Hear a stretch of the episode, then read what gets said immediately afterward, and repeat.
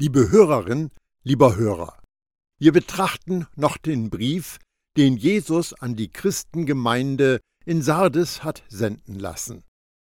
Sardes war eine Stadt mit einer reichen Geschichte und mit tragischen Ereignissen. Es scheint, als ob sich diese Vorfälle in der christlichen Gemeinde wiederholen sollten. Aber Jesus lässt seine Ekklesia nicht ohne Warnung und hält für die, die hören wollen, bemerkenswerte Zusagen bereit. Wer siegreich ist, wird in weiße Kleider gekleidet werden, und ich werde seinen Namen nicht aus dem Buch des Lebens löschen. Offenbarung 3, Vers 5. Das weiße Kleid, mit dem der Überwinder beschenkt wird, ist nichts anderes als Jesus unbeschmutzte, fleckenlose Gerechtigkeit. Siegerseiender oder Überwinder ist jeder, der glaubt, dass Jesus Gottes Sohn ist und dem total vertraut, was Jesus am Kreuz errungen hat. Jesus zu vertrauen ist gleichbedeutend mit bekleidet werden, mit seiner Erlösung und seiner Gerechtigkeit. Überaus freue ich mich über Jahweh, meine Seele jubelt über meinen Gott.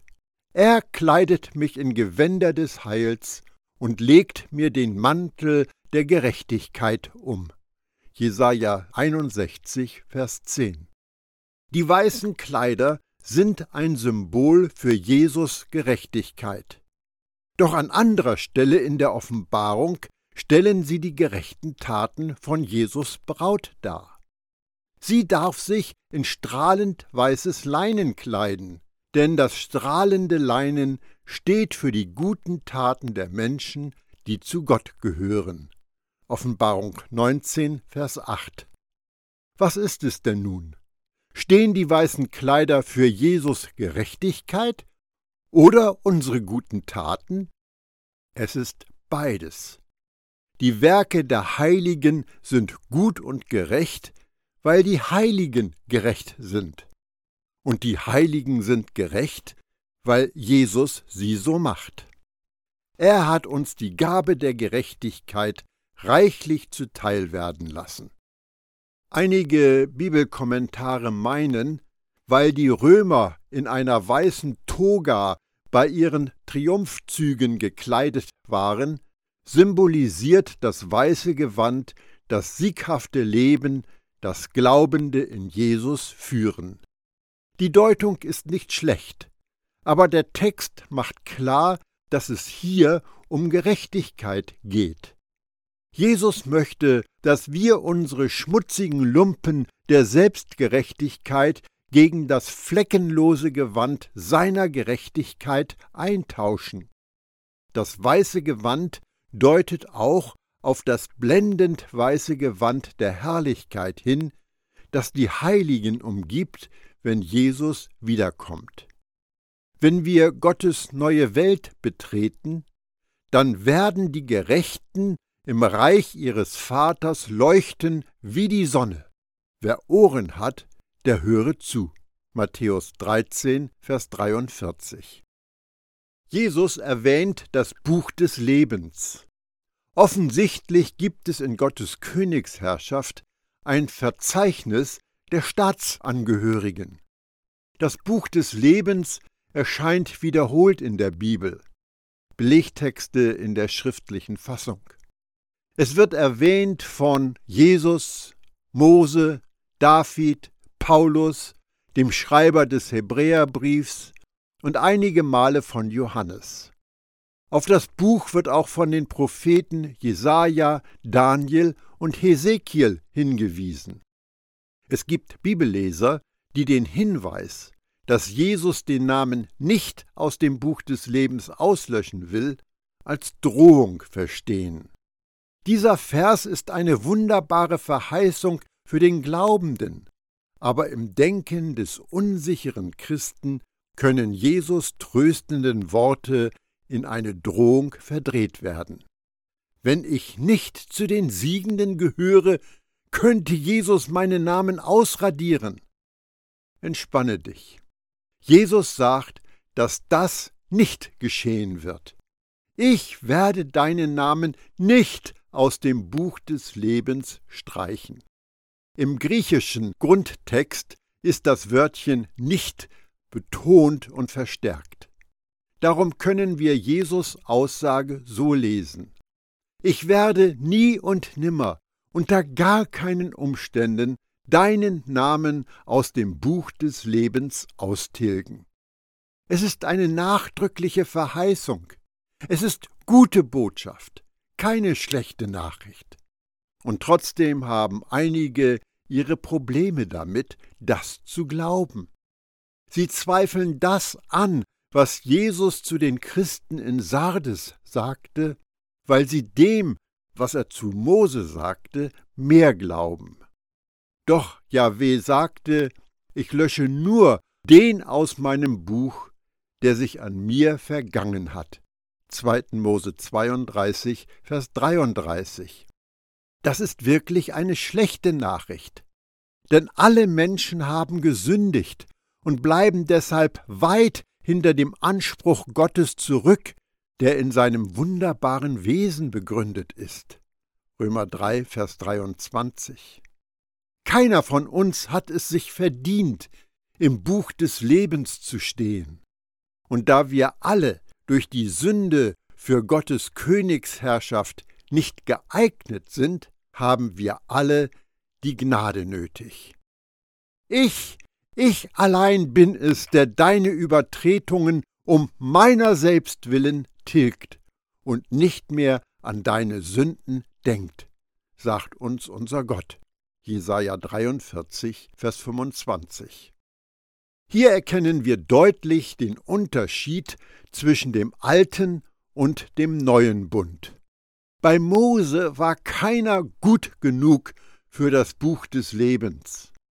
Bei Jesus kann kein Glaubender ausgelöscht werden. Erkennst du es? Jesus Versprechen an die Glaubenden in Sardes und darüber hinaus an die Jesus-Nachfolger in allen Gemeinden ist Evangelium, eine gute Nachricht und keine schlechte. Jene, die unter dem alten Bund lebten, waren in ständiger Sorge, dass Gott ihren Namen aus dem Buch des Lebens austilgen könnte. Diese Sorge brauchen sich Jesus Nachfolger nicht zu machen.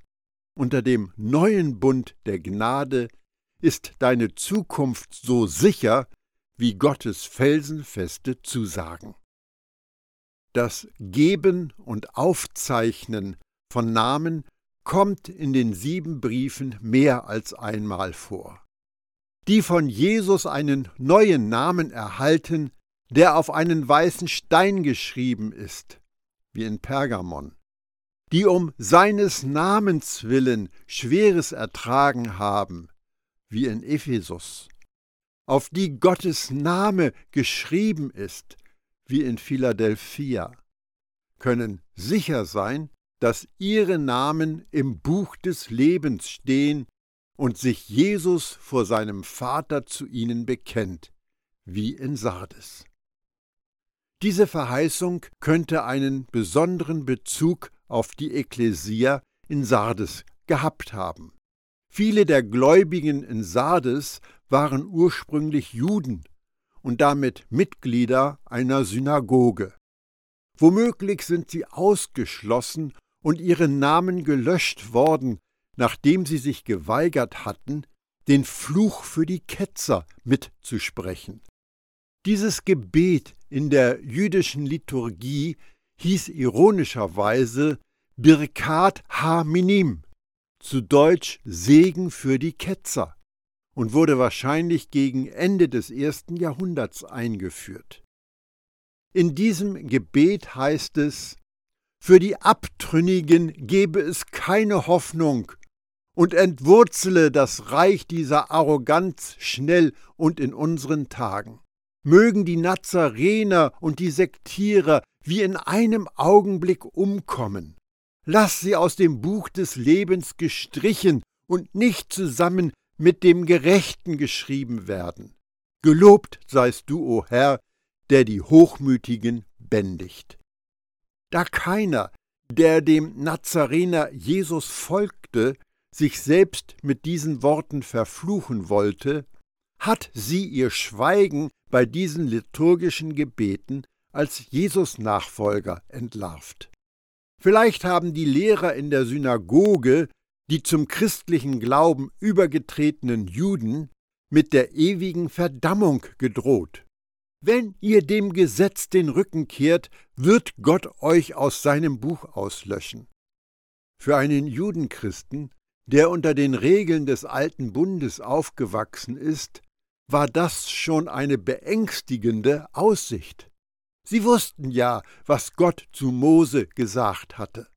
Es war ihnen klar, dass Gott Namen tilgen konnte, wie eine Stadtverwaltung Bürgern ihre Bürgerrechte nehmen konnte. Schon damals führten die Städte eine Art Melderegister für die jeweilige Bevölkerung. Wer eines Verbrechens beschuldigt wurde, riskierte es, seinen Status und seine Rechte aberkannt zu bekommen. Dieser Gefahr waren auch Christen ausgesetzt. Einflussreiche Juden oder neidische Heiden konnten Christen fälschlicherweise als Gesetzesübertreter anklagen. Das bedeutete, dass sie ihre Bürgerrechte, ihren Besitz und ihr Leben verlieren konnten. Jesus wollte hier etwas gerade rücken. Habt keine Angst, ich bin kein heidnischer Beamter, und die Bürger meines Königsreichs werden niemals ausgewiesen. Seinen Namen werde ich nennen und sagen, dass er zu mir gehört, dort vor meinem Vater und vor seinen Engeln. Offenbarung 3, Vers 5. Hier haben wir wieder einen herrlichen Zuspruch von Jesus. Die stolzen Leute in Sardes waren gesichtsbewusst. Sie waren besorgt um ihren Namen und ihren Ruf. Sie wollten ihr Gesicht wahren. Jesus stellt die Sinnlosigkeit und den tödlichen Ausgang ihres Stolzes bloß, bevor er ihnen ein besseres Angebot macht. Ihr wollt einen Namen, der auf der Erde etwas wert ist. Ich gebe euch einen Namen, der im Himmel zählt. Jeder Name, jeder Ruf, den die Leute in Sardes sich erarbeitet haben, wird bald vergessen sein. Aber der Name in Jesus Buch besteht ewig. Ihr alter Name ist von Menschen gepriesen worden, aber ihr neuer Name wird vom Herrn höchstpersönlich verkündet. Ich will seinen Namen bekennen vor meinem Vater. Klingt diese Verheißung vertraut in deinen Ohren? Der Jesus der Offenbarung zeigt sich wieder einmal als der Jesus der Evangelien. Jeder nun, der sich vor den Menschen zu mir bekennt, zu dem werde auch ich mich bekennen vor meinem Vater im Himmel. Matthäus 10, Vers 32. Was Jesus den Glaubenden in Sardes verheißen hat, gilt für jeden Jesus-Nachfolger. Ich werde deinen Namen bekennen. Aber was heißt das praktisch? Eine Deutung könnte sein, dass am Tag des Gerichts dein Ankläger, Satan, dich beschuldigt. Diese Person ist nicht würdig. Sie hat schreckliche Dinge getan. Wenn du ein gerechter Gott bist, darfst du sie nicht auf die neue Erde lassen. Das ist eine schlechte Nachricht. Denn es stimmt ja, dass du schlimme Sachen gemacht hast. Es gab sicher Zeiten in deinem Leben, da warst du stolz und überheblich wie Christen in Sardes. Hast du die erste Liebe verlassen, wie Christen in Ephesus? Hast du dich täuschen lassen, wie Christen in Thyatira? Dein Ankläger bringt eine wasserdichte Anklage gegen dich vor. Aber die gute Nachricht ist, dass Jesus, dein Freund und Verteidiger, vor den Vater tritt und sagt, ich habe diesen Menschen von allen Anklagen gegen ihn gerettet. Ich habe ihn mit meinem Blut freigekauft. Diese Person gehört mir. Aufgrund der Zeugenaussage des einen, der die Wahrheit ist, wird der Richter seinen Hammer schwingen und sein gerechtes Urteil verkünden. Anklage abgelehnt. Wer ein Ohr hat, der höre, was der Geist den Gemeinden sagt. Offenbarung 3, Vers 6. Ich gebe Jesus Botschaft an die Gläubigen in Sardes mit meinen Worten wieder. Ihr Leute müsst aufwachen und aufpassen. Ihr spielt Kirche, seid aber nicht gerettet. Ihr habt euch selbst einen frommen Ruf erworben mit euren religiösen Aktivitäten, aber ihr habt nicht das getan, was wirklich zählt. Ihr habt euer Vertrauen nicht in mich gesetzt. Wendet euch zu mir, bevor es zu spät ist. Erinnert euch an das Evangelium der Gnade, das ihr gehört habt, und denkt um. Ihr seid geistlich tot, aber ich möchte euch meinen Geist geben und euren Namen in mein Buch des Lebens schreiben. Wer mir vertraut, wird an meiner Seite gehen, und ich werde mich vor meinem Vater und seinen Engeln zu ihm bekennen. Ich möchte auch die unter euch ermutigen, die sich auf meine Seite gestellt haben und mit meiner Gerechtigkeit gekleidet sind. Macht euch keine Sorgen, ich werde euren Namen niemals aus meinem Buch entfernen.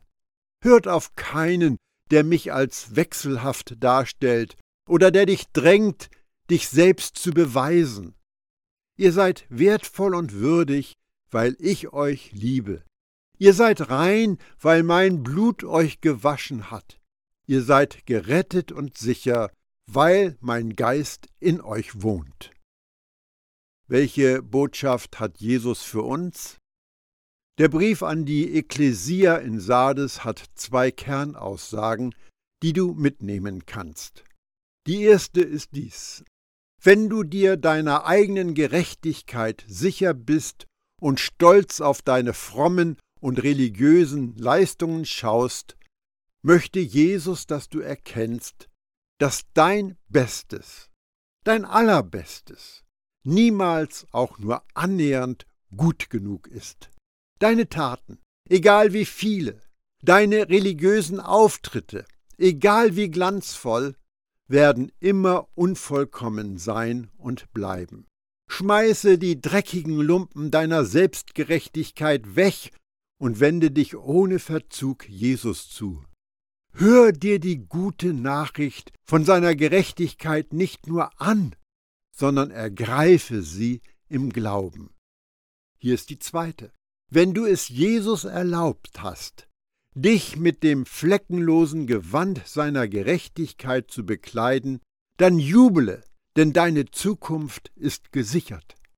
Auch wenn du aus Vereinen, Gesellschaften, Zirkeln und Gemeinden rausgeworfen wirst, aus Gottes Königsherrschaft wirst du nie verbannt.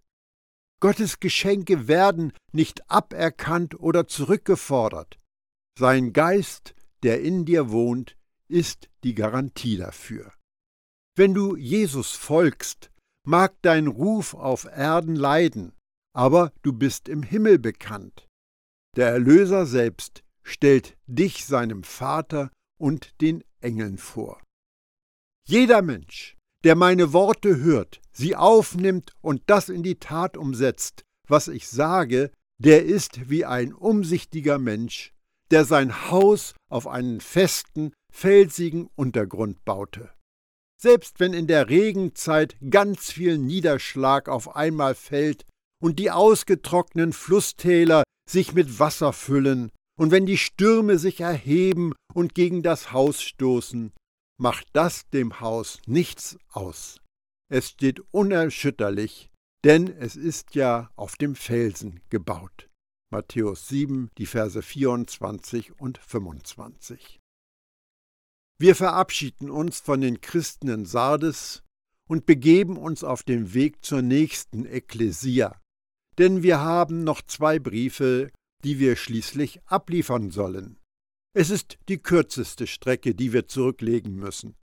Wir wandern etwa 47 Kilometer südostwärts auf dem leicht hügeligen Reichspostweg zu der Stadt Philadelphia.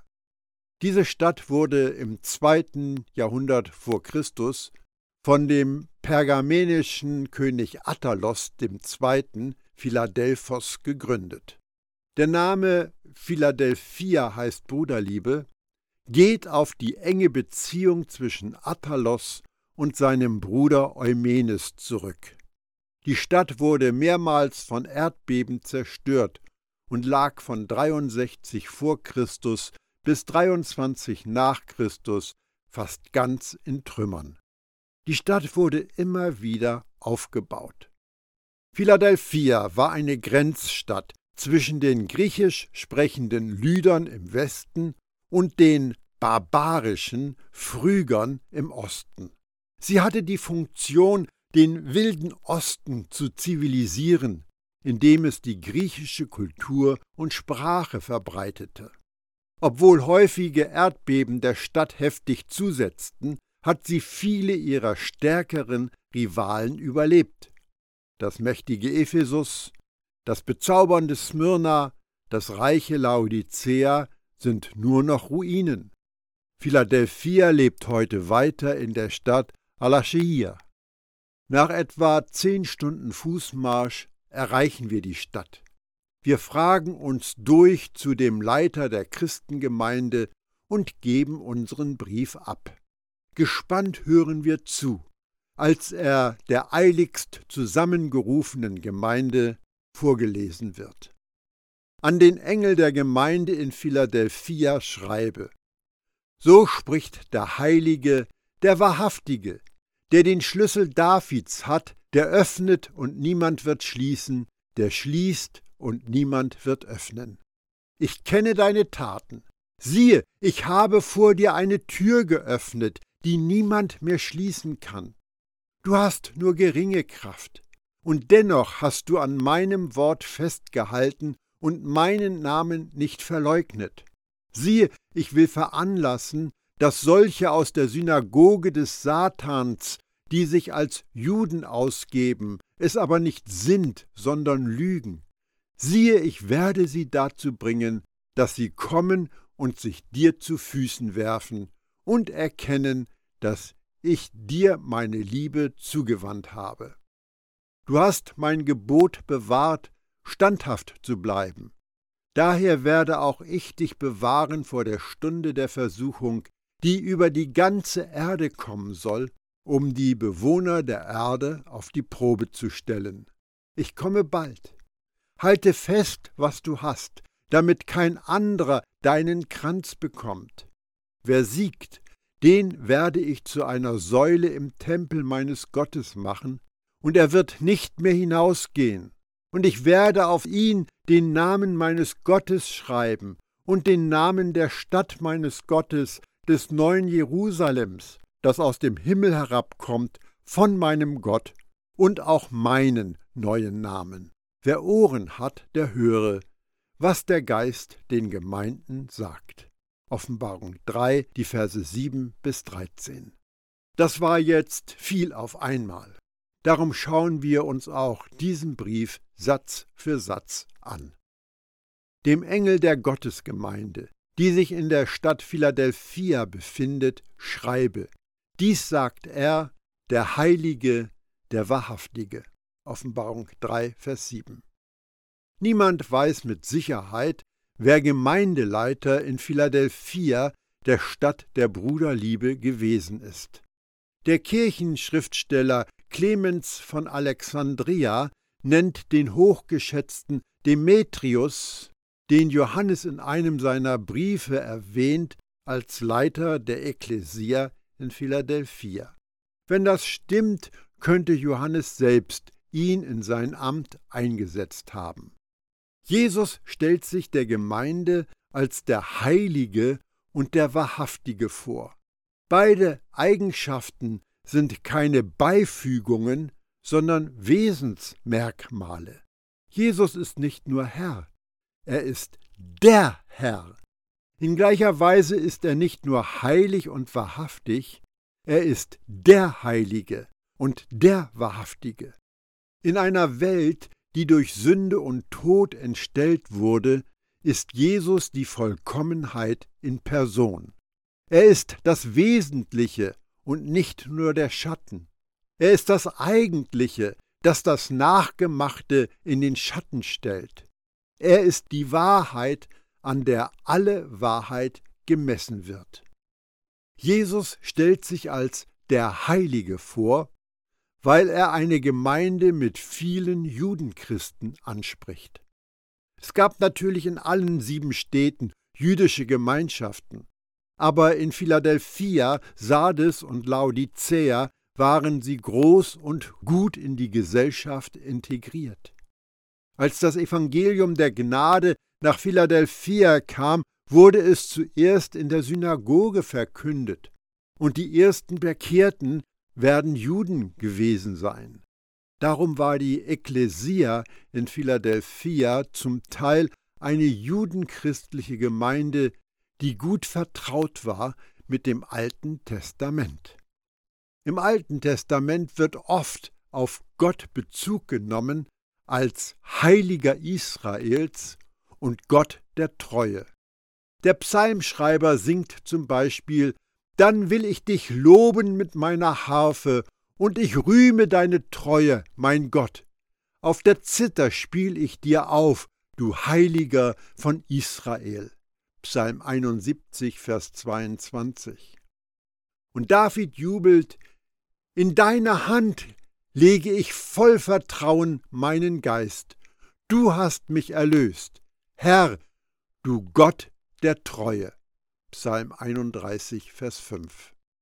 Wenn sich Jesus als der Heilige, der Wahrhaftige vorstellt, hat das eine besondere Bedeutung für die Judenchristen.